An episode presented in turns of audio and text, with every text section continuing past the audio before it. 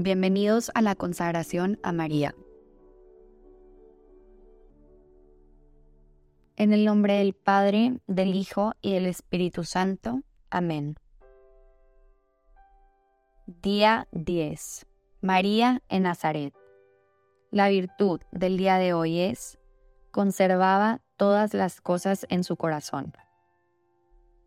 Pudiera parecer irónico que una actitud tan sencilla simplemente conservar todo nuestro interior, puede alcanzar el fruto de una paz y una fortaleza mayor a la que alcanza una vida cargada de acción y de voluntarismo.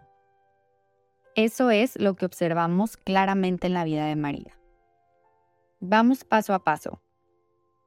Si solamente aislamos esta afirmación que hacen Lucas y Mateo en el Evangelio, María conservaba todas las cosas en su corazón, ¿cómo nos imaginaríamos a María?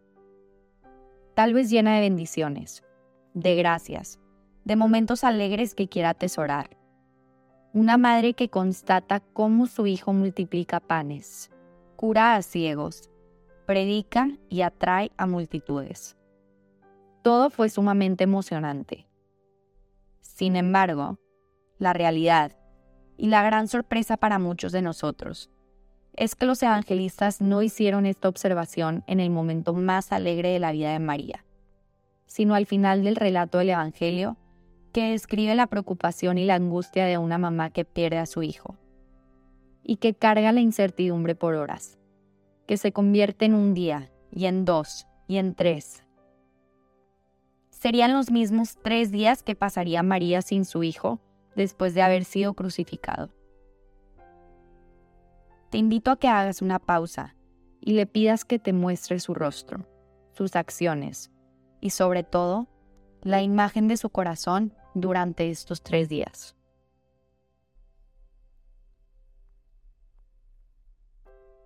Sabemos que los momentos de incertidumbre generalmente van acompañados de tristeza, de autorreproche, un ¿y si yo hubiera?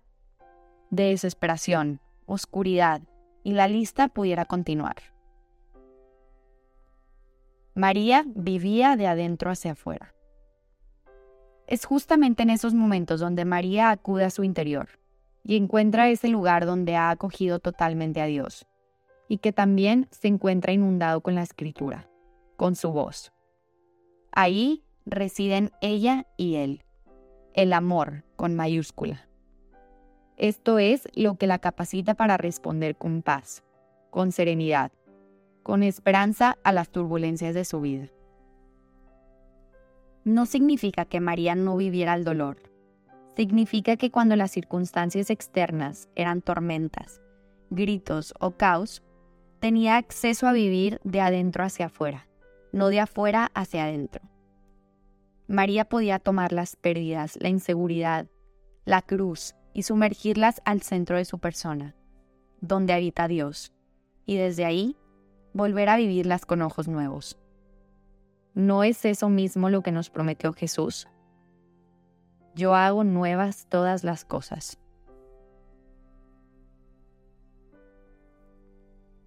¿De qué está inundado mi interior? ¿Qué voces e ideas dejo que habiten dentro de mí? ¿Lo alimento del mundo o de lo trascendente. ¿Hay alguna circunstancia que quisiera sumergirla bajo la acción de Dios para que Él me enseñe a verla y vivirla de una manera nueva? ¿Qué es para mí vivir de dentro hacia afuera en vez de vivir desde fuera hacia adentro?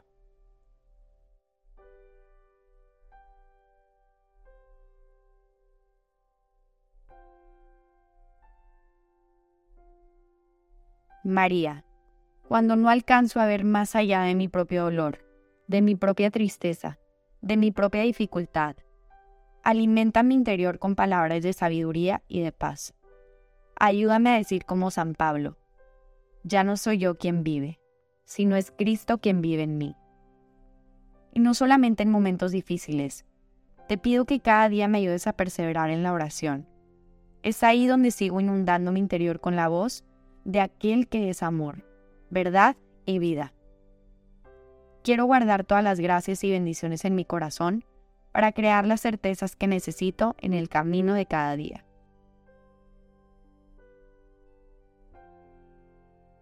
María, dame la paz y la fortaleza para poder hacer nuevas todas las cosas.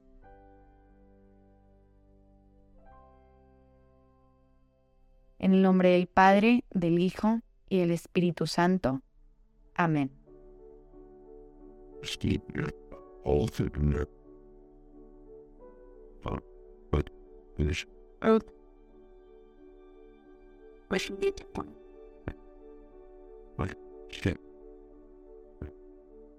Happened?